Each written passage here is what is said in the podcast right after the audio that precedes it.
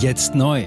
Entdecken Sie Epoch TV mit investigativen Dokumentationen und exklusiven Interviews. EpochTV.de Willkommen beim Epoch Times Podcast mit dem Thema Schlechte Aussichten. Sanierungsfall Deutschland. Was kann den Abschwung aufhalten?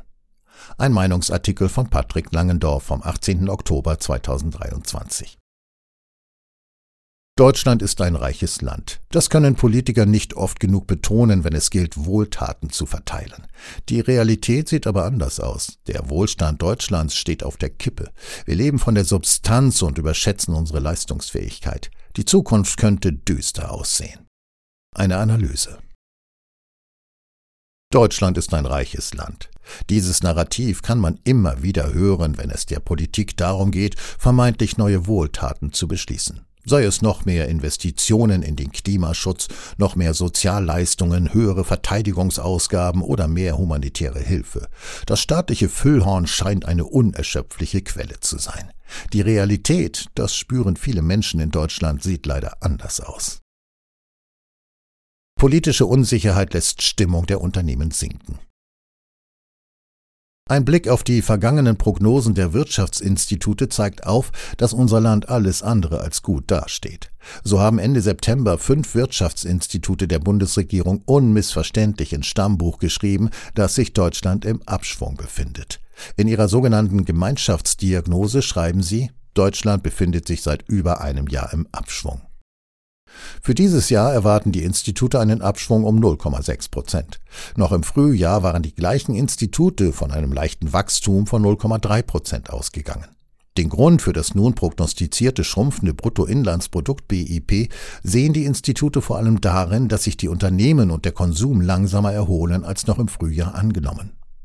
Auch für das kommende Jahr liegen die Wirtschaftsexperten mit ihrer Prognose eines Plus von 1,3 Prozent gute 0,2 Prozent unter ihrer Frühjahrsprognose. Damals rechneten sie noch mit einem Plus von 1,5 Prozent.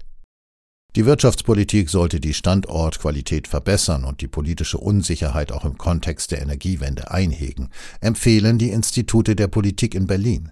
Gerade wegen der politischen Unsicherheit habe sich die Stimmung in den Unternehmen zwischen Frühjahr und Herbst noch einmal verschlechtert. Auch sei die Produktion noch einmal spürbar gesunken, kann man in der Diagnose weiterlesen. Deutschland muss dringend produktiver werden. Die Konjunktur lahmt und gleichzeitig müsste Deutschland produktiver werden. Das ist kein Ergebnis der Krise mit dem Beginn des Ukraine-Kriegs im letzten Jahr. Seit Jahren stagniert bei uns die Produktivitätsentwicklung als Folge unzureichender öffentlicher und privater Investitionen und unzureichender Leistungen des Bildungssystems. Darauf wies unter anderem im April der Geschäftsführer des Instituts der deutschen Wirtschaft IW, Hubertus Barth, in einem Interview mit dem Informationsdienst des Instituts der deutschen Wirtschaft hin. Barth verwies darauf, dass das im Frühjahr prognostizierte Wirtschaftswachstum von 1,5 Prozent nicht ausreiche, um die in den nächsten Jahren auf Deutschland zukommenden Herausforderungen wirklich stemmen zu können.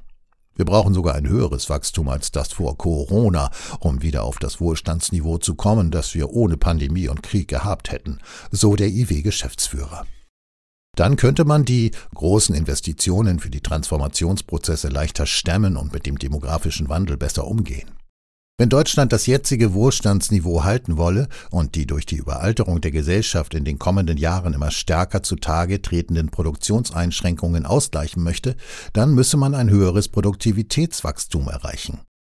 Anders gesprochen, wenn weniger Menschen in den kommenden Jahren arbeitsfähig sein werden, dann müssen diese wenigen produktiver arbeiten. Das klappt vorwiegend mit Bildung, Forschung und Investitionen in moderne Ausrüstungen, so Barth. Der IW-Geschäftsführer fordert deshalb eine grundlegende Investitionsoffensive in Infrastruktur, moderne Ausrüstungen und effiziente Gebäude, in Forschung und Entwicklung und natürlich ins Bildungswesen. Die Liste der Notwendigkeiten ist lang, so Barth. Produktionswachstum halbierte sich in den letzten zehn Jahren. Dass der deutsche Wohlstand im Moment auf der Kippe steht, das sieht nicht nur IW-Geschäftsführer Barth so. Im Mai des letzten Jahres veröffentlichte die Unternehmensberatung Deloitte ihre Studie Perspektiven 2030 Wachstumschancen für Deutschland. Trotz technischen Fortschritts und Automatisierung habe sich das Produktivitätswachstum der deutschen Wirtschaft im vergangenen Jahrzehnt gegenüber der vergangenen Dekade halbiert, schreibt die Unternehmensberatung Deloitte. Das sei für eine alternde Gesellschaft mit sinkender Erwerbsbevölkerung besonders schlecht, so die Experten von Deloitte. Gelingt es nicht, den negativen Produktivitätstrend umzukehren, wird der Standort an Wettbewerbsfähigkeit verlieren. Wachstum und Wohlstand werden deutlich leiden, warnt der Chefvolkswirt von Deloitte Deutschland Alexander Börsch. Es sind also keine goldenen Zeiten, auf die Deutschland in den kommenden zehn Jahren hinsteuert. Deutschland ist nicht das Schlaraffenland, sondern vielmehr ein Sanierungsfall. Das sollte eigentlich auch bei den Verantwortlichen in Berlin angekommen sein. Die träumen aber derweil vom grünen Wirtschaftswunder. So sagte Bundeskanzler Olaf Scholz, SPD, im März dieses Jahres, Wegen der hohen Investitionen in den Klimaschutz wird Deutschland für einige Zeit Wachstumsraten erzielen können, wie zuletzt in den 1950er und 1960er Jahren geschehen. Schaut man allerdings auf die Prognosen der Wirtschaftsexperten, dann ist ein grünes Wirtschaftswachstum in naher Zukunft nicht in Sicht. Deutschland steckt nicht nur in einer Rezession, sondern das Land hat auch ein strukturelles Problem. Deutschland hat strukturelle Probleme. Die Rezession ist nicht wirklich die größte Frage. Die Frage ist eher, ob wir ein strukturelles Problem haben. Und das haben wir, sagte Thomas Mayer, Geschäftsführer und Gründer des Flossbach von Storch Research Institute im Juli dem Wirtschaftsnachrichtendienst Bloomberg. Wir sind in eine Situation geraten, in der wir meiner Meinung nach zu Recht den Titel des neuen kranken Mannes von Europa verdienen. Vor dieser Situation stand unser Land schon einmal. In den 2000er Jahren galt Deutschland schon einmal als der kranke Mann in Europa. Reformen und politische Maßnahmen verhalfen der deutschen Wirtschaft damals zu neuem Auftrieb. Anders als vor 20 Jahren scheint sich die Erkenntnis, dass wir in Deutschland grundlegende Reformen brauchen, bei Politik und Gesellschaft noch nicht durchgesetzt zu haben. Lediglich aus der Opposition kommen Vorschläge, wie man verhindern kann, dass Deutschland den Anschluss verliert. Vorschläge kommen allein von der Opposition. So stellte die AfD Anfang September auf der Fraktionsklausur in Oberhof ihr Sofortprogramm einer AfD-geführten Bundesregierung vor. Die Ampelkoalition führe das Land in den Ruin, so damals die Fraktionschefs Kropala und Weidel. Durch Wiederaufnahme und den Neubau von Atomkraftwerken möchte die Partei eine Senkung des Energiepreises erreichen, führte Parteichefin Alice Weidel damals aus. Die AfD würde zudem das unsägliche Öl- und Gasheizungsverbot kassieren, ebenso wie das völlig unnötige Verbrennerverbot. Ein solches Verbot für Neuwagen von 2035 an wurde allerdings auf EU-Ebene beschlossen. Streichen möchte die AfD-Fraktion laut dem Papier auch die CO2-Abgabe auf Heizöl, Erdgas, Benzin oder Diesel. Zudem plant sie, die Pendlerpauschale ab dem ersten Kilometer auf 50 Cent zu erhöhen. Auch würde die Partei die sofortige Reparatur und Inbetriebnahme von Nord Stream in die Wege leiten. Die unter der Ostsee verlaufenden Gaspipelines Nord Stream 1 und Nord Stream 2 waren Ende September 2022 durch Explosionen zerstört worden. Mit diesen Maßnahmen möchte die AfD-Fraktion die Deindustrialisierung Deutschlands stoppen.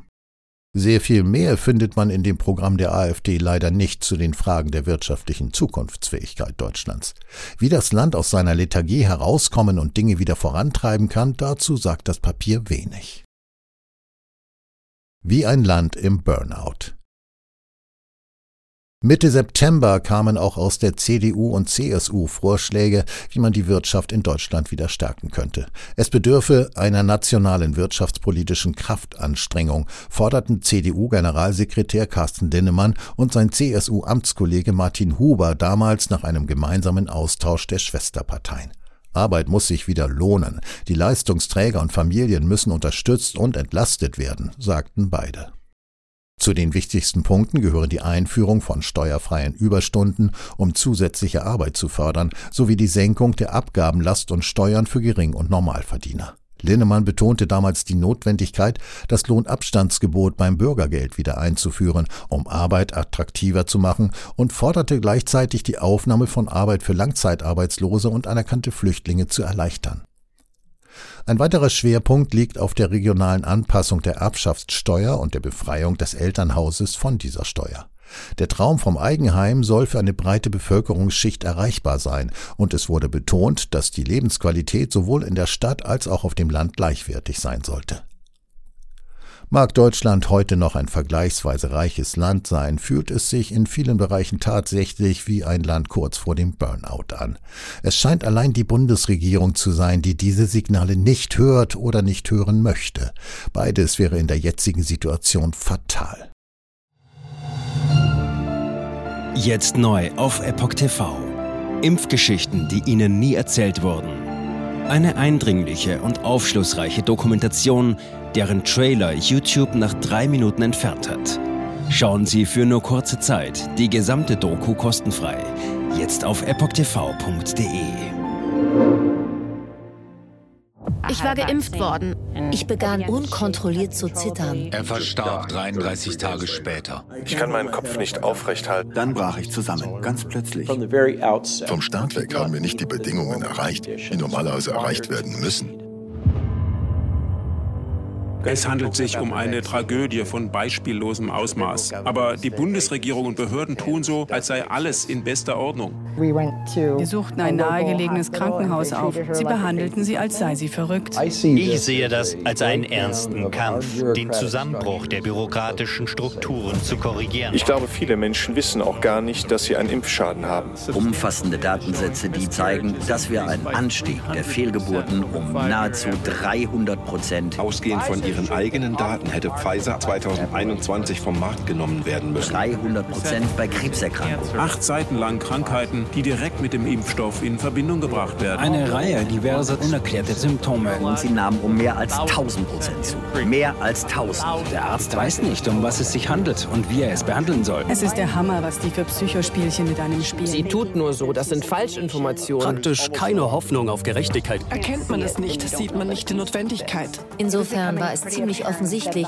und das Krankenhaus wusste, dass etwas im Gange war. The virus stops with every vaccinated person. In other words, you become a dead end to the virus. Vaccinated people do not carry the virus, don't get sick. Wie hätte ich ahnen sollen, dass es das letzte Gespräch mit meinem Sohn sein würde? Sie wissen bis ins kleinste Detail, was da vor sich geht. All das kennen sie. Und dennoch eilt niemand der Wahrheit zu Hilfe. Die verborgene Krise. Impfgeschichten, die Ihnen nie erzählt wurden. Eine Originaldokumentation von Epoch Times. Jetzt kostenfrei auf verborgenekrise.de ansehen. Aufgrund von Zensur ist diese bedeutende Dokumentation nicht über die sozialen Medien teilbar. Leiten Sie diesen Link an Freunde und Bekannte weiter und tragen Sie so die Botschaft dieser mutigen Menschen in die Welt.